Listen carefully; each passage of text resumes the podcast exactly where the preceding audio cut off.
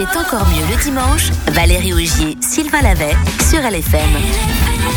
Le palmarès de notre invité de double face tout à l'heure entre 11h et midi peut impressionner. C'est vrai que Sergei Ajvandan est champion olympique et aussi plusieurs fois champion de Suisse, deux fois champion d'Europe, médaillé d'argent et de bronze au championnat du monde. Cet ex-judoka professionnel a aussi réussi sa reconversion, député, chef d'entreprise et directeur général de l'association touristique de la Porte des Alpes. On le croisera à Villard dès demain matin et il sera déjà au rendez-vous dans double face tout à l'heure entre 11h et midi pour évoquer son parcours et ses souvenirs de sportif. Et pourquoi? Comment il a choisi le judo, le seul endroit où on ne l'empêchait pas, dit-il, de se donner à fond? Ouais, parce que j'étais un sauvage. Euh, à l'école, je devais me contrôler, de la peine à rester assis, beaucoup d'énergie.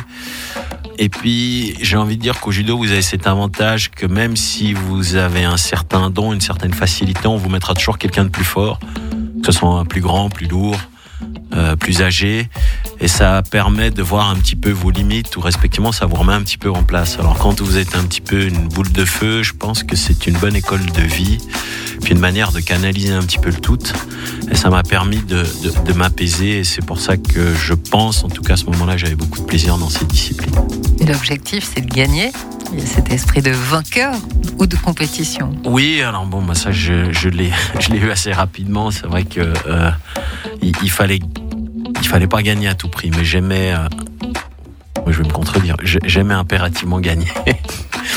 Même aux jeux de société, quand vous étiez Même aux jeux de société, ah oui. à tout. Euh, je suis un très mauvais perdant. Je sais être fair play, mais je déteste. Je, je, je, j'ai une haine contre la défaite.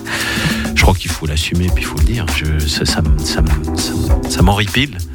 Euh, maintenant, je, il faut pas mal me comprendre, je l'accepte. Si quelqu'un est meilleur que moi, il sera meilleur que moi.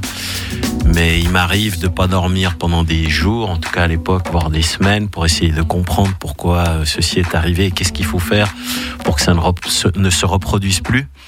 Je pense que c'est une question quand on fait du sport d'élite ou du sport de compétition, c'est cette quête de l'excellence, la recherche de, de, de l'exceptionnel et de la performance qui devient avec le temps une certaine normalité qu'on a tendance à oublier lorsqu'on retourne dans la société de tous les jours. Euh, et, et, et, je pense que c'est une des raisons aussi pourquoi beaucoup de sportifs d'élite, indépendamment de l'adrénaline et tout ce qui va avec, ont de la peine un petit peu à retrouver leur marque d'essayer de trouver autre chose pour avoir, pour avoir cette motivation et ce plaisir à se dépasser au quotidien. Donc oui, je pense que souvent c'est enfoui chez la plupart des sportifs et ça se découvre lorsqu'on trouve sa voie dans une discipline sportive qui vous